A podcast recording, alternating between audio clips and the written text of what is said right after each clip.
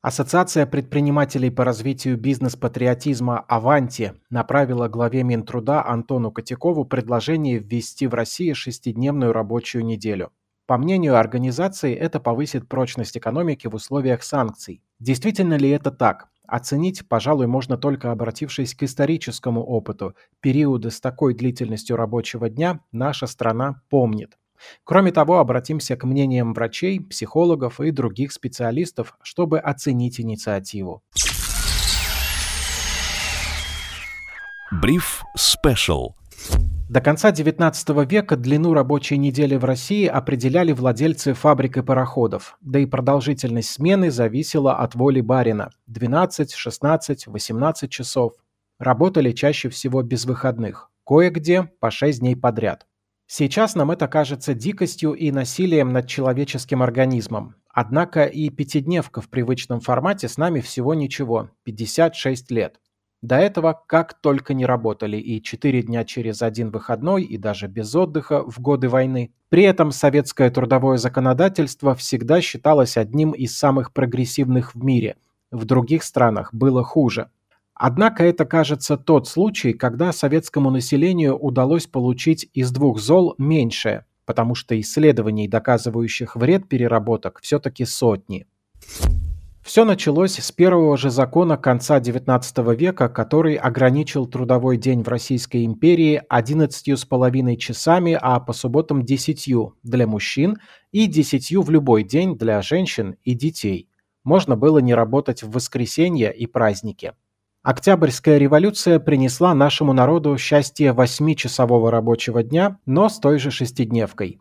А с 1929 рабочий день сократили на час, но придумали чересчур сложную систему. Четыре дня работаешь, один отдыхаешь. И так в году было всего 73 выходных, тогда как сейчас, по знакомой нам системе, 104, если не считать еще и праздники. А их, кстати, тогда по царскому указу было 14 дней, как и сейчас. Для перехода на новую систему все население поделили на пять частей. У каждой группы был свой трудовой график. Получалось, что заводы работали каждый день, а у людей был режим 4 дня через один выходной. Пришлось даже выпустить специальный календарь. Он назывался «Табель-календарь непрерывка». С ним люди не путались. У каждой из пяти групп был свой цвет. Если ты зеленый, то этим цветом в календаре отмечены твои выходные которые иногда даже в рамках семьи не совпадали, и тогда нужно было писать заявление «прошу перевести меня из фиолетовых в зеленые». С воскресеньем, когда он и без того был единственным выходным, вообще боролись активно. Например, вот отрывок из стихотворения «Конец воскресенью». Оно было опубликовано в детском журнале «Затейник» в 1930 году, почти сто лет назад. Напишут историки лет через сто, копаясь под музейной сенью, что был на заводах еженедельный простой, так называемое воскресенье, когда скучали без дела станки и утром гудки не выли, когда по стране, куда глаз не кинь, одни пивные открыты были. И скажет историк, понять не могу, как такая ерунда завелася, такой нелепый всеобщий прогул всего рабочего класса. Когда Союзу республик на беду, мешая хозяйство быстрее поднять, пропадало совсем без пользы в году 52 рабочих дня. Дальше я еще буду цитировать это стихотворение, не удивляйтесь внезапным поэтическим вставкам. В годы Великой Отечественной войны работали по 8 часов 7 дней в неделю, по понятным причинам. Все для фронта, все для победы. Но это только официально. Можно было добровольно-принудительно брать сверхурочные часы, и, понятное дело, мало кто от них отказывался. Кое-где доходило почти до жизни на рабочем месте, а где-то, наоборот, за сверхурочные начальство ругали. Да и больничных и отгулов тогда брали много. Так что оценить, действительно ли везде в годы войны работали непрерывно, сложно. В 1967 году ввели, наконец, пятидневку с восьмичасовым днем, какой мы ее знаем. Надо отметить, что чаще всего решения о сокращении рабочего времени принимались под давлением рабочего движения после бунтов и забастовок. Но иногда и власть проявляла инициативу. При Сталине сокращение рабочей недели проводили, чтобы дать людям возможности для саморазвития, чтобы они становились эффективнее в труде. А вот увеличивалась рабочая неделя только, когда стране было надо мобилизовать ресурсы для преодоления сложных времен. Казалось бы, ничего нового Ассоциация предпринимателей по развитию бизнес-патриотизма не предлагает. Напомню, что они выступили с инициативой ввести в Россию шестидневную рабочую неделю. На фоне давления, которое оказывается на Россию, считают авторы предложения, увеличение производительности может обеспечить нам технологический рывок. Однако у такого нововведения могут быть и негативные последствия. Прежде чем расскажу о них, вернемся к стихотворению 1930 года «Конец воскресенью». А за воскресеньем шел понедельник. После церковного и пивного зелья приходил понедельник, день бездельник, день больной головы с похмелья. Воскресенье – пьяная драка, день больной головы с разгула. Понедельник – повышение количества брака, увеличение количества прогулов. В первую очередь увеличение рабочей недели скажется на здоровье людей, привыкших к определенному ритму жизни, говорят врачи. Резкое лишение выходного вызовет стресс, который сначала снизит работоспособность. На ее восстановление могут уйти месяцы и даже годы, так что говорить о технологическом прорыве не приходится. Кроме того, судя по исследованиям Финского института гигиены труда в Хельсинки, увеличение времени на рабочем месте ведет к повышению риска стать алкоголиком. Надо сказать, ученые отдельно исследовали предположение о том, что люди могут начать выпивать из-за проблем в жизни, от которых склонны и на работе прятаться. Так вот, такая вероятность есть, но не является значимой. В первую очередь все же наблюдается желание эффективно снять напряжение, которое возникает от переработок. Склонность к алкоголю появляется после превышения нормы рабочего времени на 15%, то есть если человек пашет от 46 часов в неделю. Любопытно, что у тех, кто работает больше 55 часов в неделю, риск стать алкоголиком снижается, Такое количество времени люди, если и уделяют труду, то добровольно, по личным мотивам, и в целом этим довольны. Это и владельцы бизнесов, которые обязаны так себя вести, и отчаянные карьеристы, которые либо идут к какой-то цели, либо решают переработками свои психические проблемы. В том же стихотворении «Конец воскресенью» неосознанно подмечается, что при шестидневке люди действительно много пили. Утром молился, вечером пил, так нелепо день воскресенья тянется. Любили воскресенья попы и прогульщики-пьяницы. Но пришел конец мутной хмари, старье за живое задели, по старинному, потухлому быту ударив непрерывной рабочей неделей.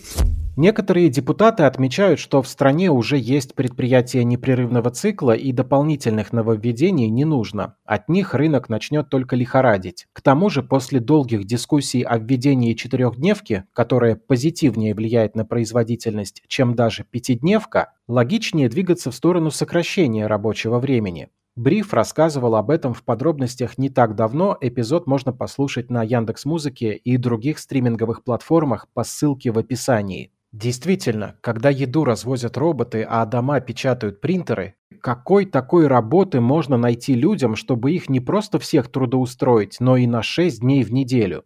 Непонятно. Вполне может сложиться ситуация, при которой лишний рабочий день будет профанацией и лишь имитацией полезной деятельности. Вырастет только нагрузка на фонды оплаты труда, а вот мотивация людей к саморазвитию снизится. Единственный выходной для большинства круче потратить на развлечения и разгрузку, чем на самосовершенствование. Хотя и развлечения под вопросом. Уход за престарелыми родителями, возможность решить налоговые вопросы или разобраться с коммуналкой, банками, заняться домашней консервацией, на все это просто не будет времени. Мы же все понимаем, что 8 рабочих часов в субботу – это не минус 8 часов, а минус день.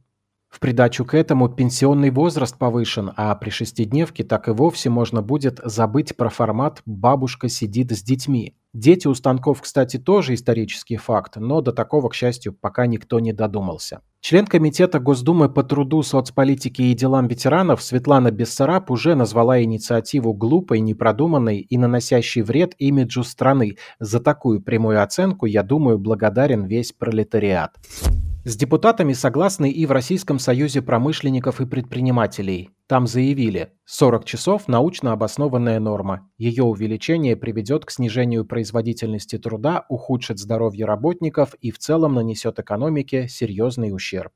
А еще сложно представить, что введение рабочей шестидневки не вызовет недовольства у простых людей. Социальное напряжение – последнее, что нужно стране. К тому же, если лимит на количество рабочих часов в неделю вырастет с 40 до 48, то отпадет потребность в дополнительном персонале, которым торговые сети и рестораны, например, перекрывают смены выходного дня. То есть станет чуть больше безработных. В сферах умственного труда без привычного времени на отдых не получится увеличить отдачу сотрудников, так что платить придется за 48 рабочих часов, а получать даже меньше, чем при 40 прежних. Добавлю еще, что в некоторых отраслях, как, например, в сельском хозяйстве, люди и так работают ежедневно с весны до осени, от заката до рассвета, с перерывами на обед и при палящем солнце.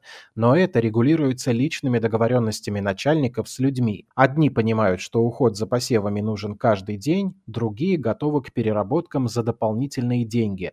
Как говорится, и так работает, не надо это ломать. Кажется, бизнес-патриотизм, о котором говорят авторы инициативы о введении шестидневной рабочей недели в России, должен заключаться в таком вот желании отдать труду столько времени, сколько можешь, на долгом горизонте, а не все и сразу, чтобы чаще болеть и разорять фонд социального страхования, либо и вовсе умирать, как те кони из пословицы. Вряд ли нам нужно это, как и такие инициативы, которые отметились бизнес-патриоты.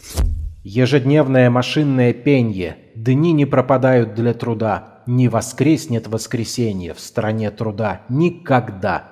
Непрерывку в стране заводим, будем драться за дни иные, чтоб были непрерывно открыты заводы, непрерывно закрыты пивные. Это последние строки в стихотворении в честь непрерывки, рабочей недели, когда ты трудишься 4 дня через один выходной. Оно было написано для оправдания инициативы. А вот пример того, к чему привела такая трудовая система. В дни выходных работника, чтобы его станок не простаивал, на нем работал кто-то из так называемых скользящих сотрудников, у которых не было постоянного рабочего места. Непрерывка привела к тому, что ни у какого оборудования не стало конкретного хозяина. О станках попросту перестали заботиться и начались постоянные поломки и простои. И как тут выполнить план, когда тебе всегда могут подложить свинью? Ты, значит, вкалываешь, вкалываешь, потом кто-то ломает твой станок или, подрабатывая в твоей бригаде, вредит исполнению плана. В итоге ты затратил сверхусилия, а план не выполнен и премии нет. Так что проще даже не стараться, здоровее будешь. В итоге на трикотажной фабрике «Красное знамя» в Ленинграде после введения непрерывки производительность трикотажных машин упала на 14,5%, а чулочных даже на 21%. Поломки машин участились, в итоге вместо увеличения выпуска продукции фабрики на 13% по плану получилось уменьшение на 3,5%. Потому что дьявол кроется в деталях, а благими намерениями иногда вымощена дорога в ад. Слушайте бриф на Яндекс Музыке и всех доступных стриминговых платформах. Сергей Чернов специально для InvestFuture.